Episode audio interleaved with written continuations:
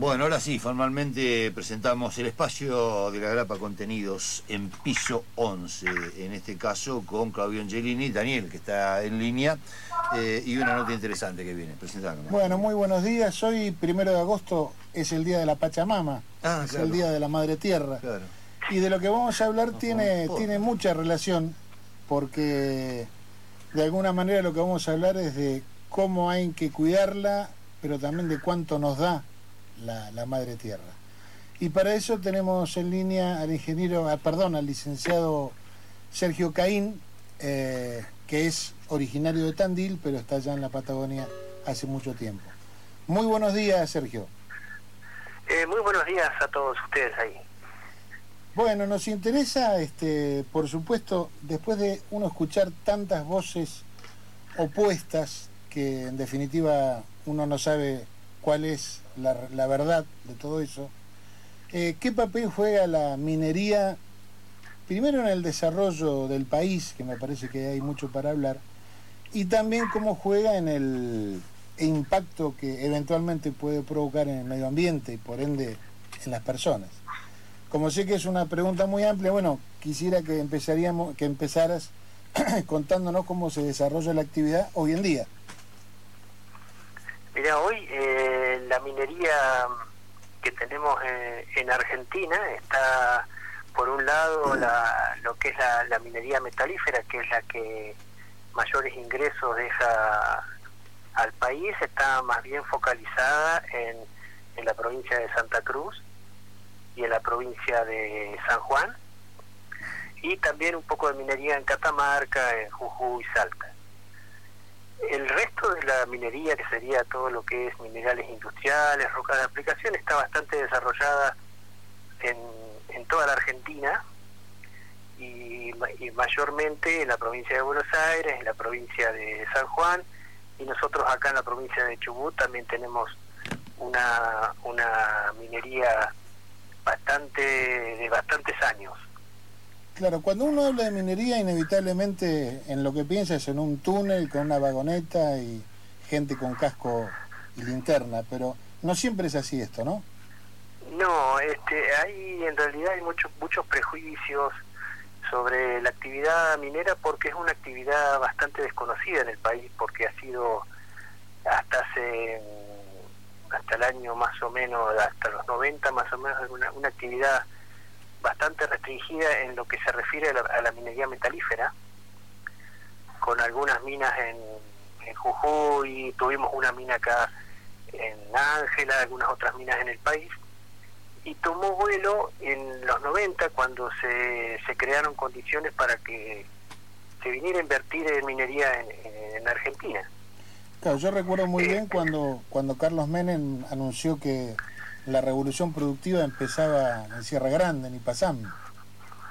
Sí, sí, este, en realidad a partir de eso surgieron otro- eh, algunas minas metalíferas en el país, como la, primera que surgió fue en Santa Cruz con la mina Cerro Vanguardia, pero en realidad eh, el concepto que, que tiene la gente es un concepto prejuicioso eh, porque en realidad eh, ese prejuicio ha salido más bien de, de gente sin conocimiento técnico y se habla hoy día mucho de lo que era la antigua minería, que era, era una minería que, como cualquier otra actividad económica o industrial, no se priorizaba antiguamente el, el ambiente o el tema social.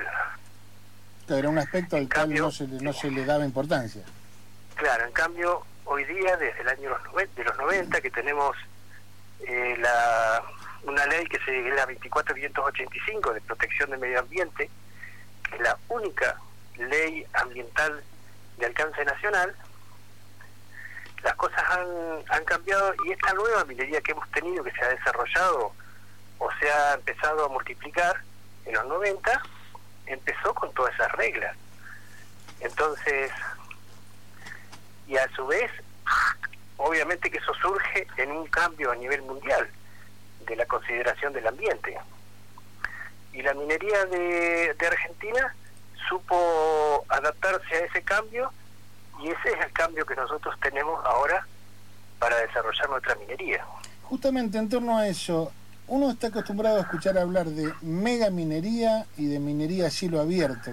¿Qué es eso? ¿Qué concepto engloba eso?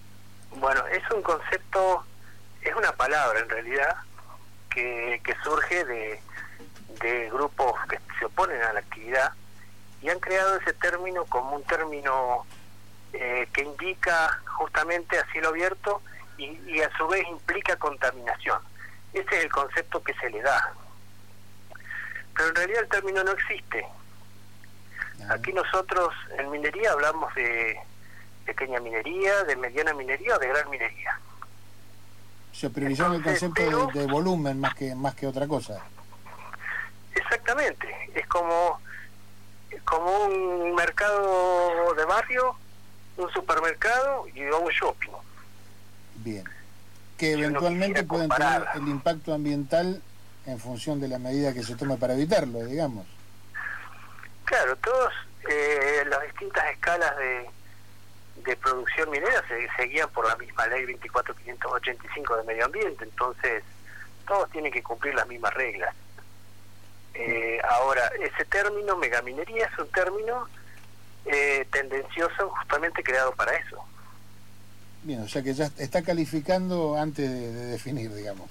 Está diciendo que es mala. Exacto, exacto. Claro, porque yo digo, si uno se pone a medir o, o, a pensar en el impacto ambiental, entonces si uno extremiza la cuestión, no podríamos hacer nada.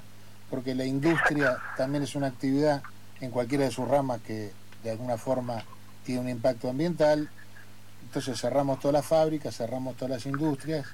La pregunta es, este, bueno, ¿y qué hacemos? ¿Quién trabaja? Bueno, exactamente, acá en Chubut tenemos desde el año 2003 una ley que, que salió por empuje justamente de grupos opositores a la minería, que es la, la 5001, que prohíbe la, la, la, explotación metalífera por uso de cianuro o a cielo abierto. Y eso es lo que nos ha frenado a nosotros todo lo, nuestro desarrollo minero. Y algo similar pasa con Mendoza con la ley 7722. ¿Y se refiere también al uso del cianuro? ¿Cómo? ¿También refiere al uso del cianuro? También, exactamente, y otros productos químicos.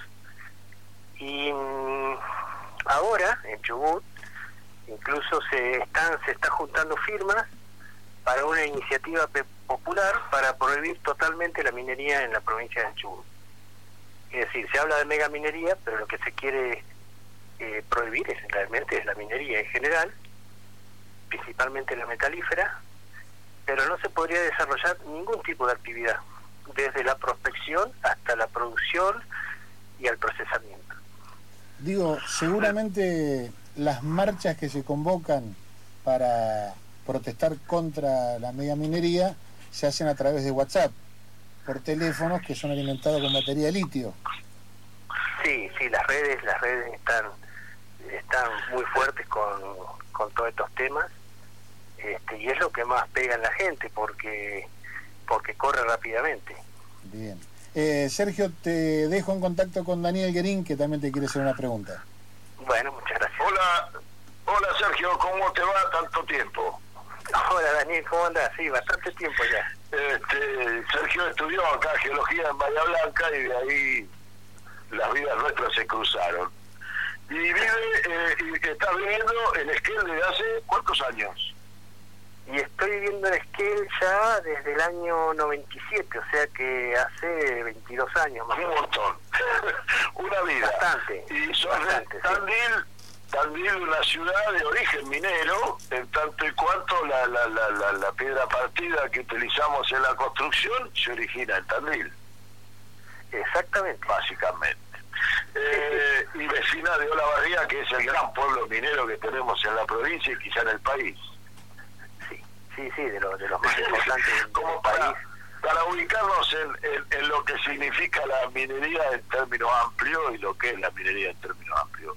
Chubut es una provincia con una enorme riqueza minera, tiene al menos tres proyectos de escala mundial, uno de plata, uno en la Navidad donde vos estuviste trabajando, el de oro allí en el desquite, eh, muy cerca de la ciudad de, de, Esquel, y el yacimiento de uranio en el centro de la provincia, que cuando yo estudiaba se llamaba Los Adobes y ahora creo que tiene otro nombre, eh, Cerro Solo, Cerro Chaco. Y además tiene la industria minera íntimamente vinculada. Eh, Aluar es una empresa que se dedica a producir aluminio a partir de un mineral que la Argentina no y que se importa. Que es este, produce aluminio a partir de bauxitas importadas. Y Chubut tiene su orgullo en la, en la, cementera, que funciona en Comodoro Rivadavia, que hace un cemento PSR, eh, Petroquímica Comodoro Rivadavia.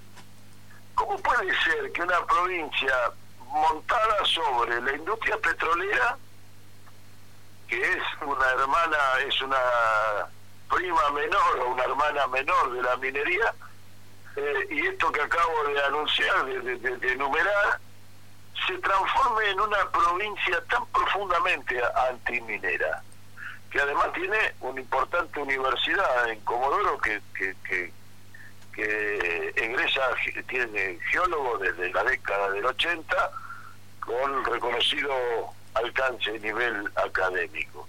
¿Por qué llevó a la sociedad eh, chubutana, en tu visión, a, rechazar la actividad minera hasta estos términos de prohibir el ejercicio de la minería? Bueno, vos, Daniel, hiciste un, resumen muy bueno de, lo que es Chubut en cuanto a minería. Eh, Chubut eh, es y fue una provincia minera, no solamente por el petróleo, es decir, del área energética, el petróleo minería, sino de toda la, minería no metalífera que, que tuvo y tiene, es decir, minerales industriales y roca de aplicación, sino que también tuvo eh, minería metalífera con la mina Ángela, donde se explotaba eh, plomo, cobre, zinc, con algo de oro y plata. Este, y Aluar, dentro de una ciudad, Aluar es una planta de procesamiento minero metalúrgico. No se la quiere ver así porque realmente no se la quiere ver así, pero está dentro de una ciudad y es una planta minera que solo le falta la mina de extracción al lado. Y como bien dijiste vos, se lo trae, se lo importa, en este caso de, Brasil y de Australia. Al mineral, la materia prima, es decir, la bauxita. Este, ¿Qué fue lo que pasó aquí? Bueno, en el, en el 2003, obviamente que ustedes deben haber escuchado del caso Esquel, donde la comunidad se opuso al proyecto minero de aquí, que es un proyecto metalífero de oro y plata, este y, eso eh, ocasionó que se que, que se decidiera hacer un plebiscito que, que pese a haber sido vinculante eh, la gente que se oponía llegó a tener el 83%.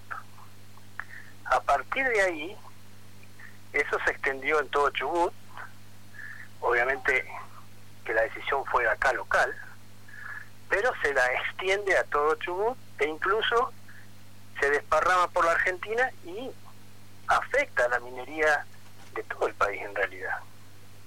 Mendoza es un caso, Córdoba, hay siete provincias que tienen hoy legislaciones antimineras. Y el punto de partida fue acá. Lamentablemente fue acá. Hoy las cosas han cambiado, esa fuerza del 83% no existe más, pero tenemos medios de comunicación aquí que, que militan para para para oponerse a la minería y que, por ejemplo, hay periodismo, incluso el canal local, que son militantes antimineros. Entonces, la voz que llega al resto de la provincia es la voz del periodismo de aquí. Este, pero, pero la realidad es que las cosas han cambiado, que hoy la gente ya no piensa igual. Y la, y la situación económica de la provincia, eh, eh, con esta enorme caída de, del petróleo y de la extracción petrolera, que, que, Comodoro es el corazón, en una época fue el principal productor de crudo de la Argentina. Eh, es una provincia que se la mira en la distancia y se la considera petrolera. Eh, ¿Cuál es la situación de la provincia? Hemos visto huelgas de maestros que se prolongan en el tiempo imaginamos un, descalabro importante por la falta de ingresos de regalía petrolera. ¿Qué solución encuentra la provincia de este conflicto? Bueno, la caída del petróleo demostró realmente el estado que estaba la provincia.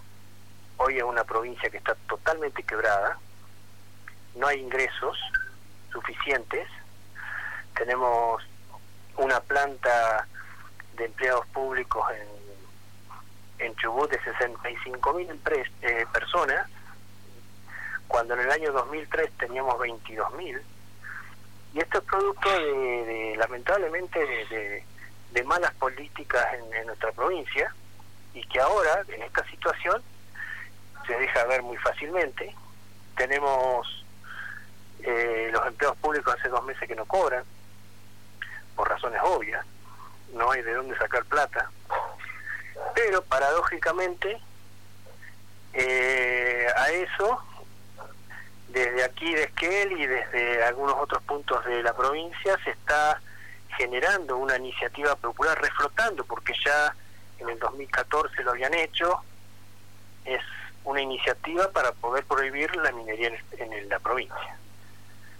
Sin embargo, eh, poder eh, activar la minería en la provincia contribuiría fuertemente en la recuperación de, la provincia. El debate está allí entonces, en la sociedad, en el gobierno y, y, entre intereses internacionales que no quieren abrir la minería, intereses locales que pretenden abrirla, la conflictividad de Chubut promete seguir siendo grande. Sí, sí, sí, sí. Este, es así. Yo por ahí me permítame interrumpirlos este, en orden a lo que están diciendo. Me pregunto si detrás de intereses obviamente económicos, pero también yo creo que puede haber intereses políticos que en definitiva lo que buscan es impedir el desarrollo, porque me imagino que no es posible plantearse desarrollo sin tener en cuenta la minería. Y por otra parte veo que no hay posiciones tan críticas eh, frente a otras actividades que también utilizan elementos contaminantes. Me refiero como ejemplo paradigmático al glifosato en la agricultura. Yo no veo marchas eh, por, en contra del glifosato. O si las hay, las hay mucho menos difundidas. Exactamente, como, como el caso del petróleo, obviamente que toda actividad industrial eh, o económica genera un impacto.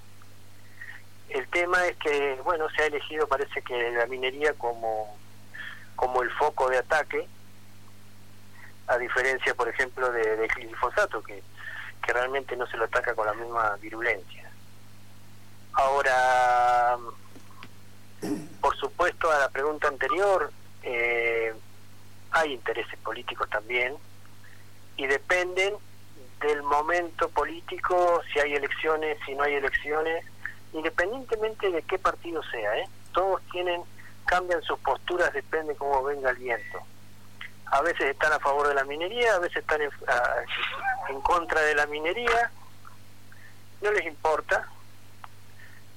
Y en general, el tema minero, y ya nosotros acá lo hemos visto en las últimas elecciones en Esquel, el tema minero no te cambia la balanza al momento de votar ya. La gente ese tema ya no lo tiene en cuenta. Es más, aquí en, en Esquel, candidatos que han hecho campaña antiminera han sido los que menos han, han obtenido votos. Así que, pero es un problema. o sea que ya, ya no, no ocupa tanto, tanto lugar o tanta importancia en la agenda. Esa es la cuestión. Exacto. Exacto, pero hay un movimiento de, de pocas personas que están muy bien organizadas y con una prensa eh, cómplice, podría decir, eh, que llegan a todos lados. Sergio, ¿y vos tenés, eh, tenés presente digamos, en el movimiento económico nacional. Porque nosotros escuchamos muchas veces que mm, las exportaciones mineras por ahí no tienen demasiado control. Bueno, Macri lo primero que hizo fue sacarle los gravámenes de exportación. ¿Vos tenés idea cómo está eso en este momento?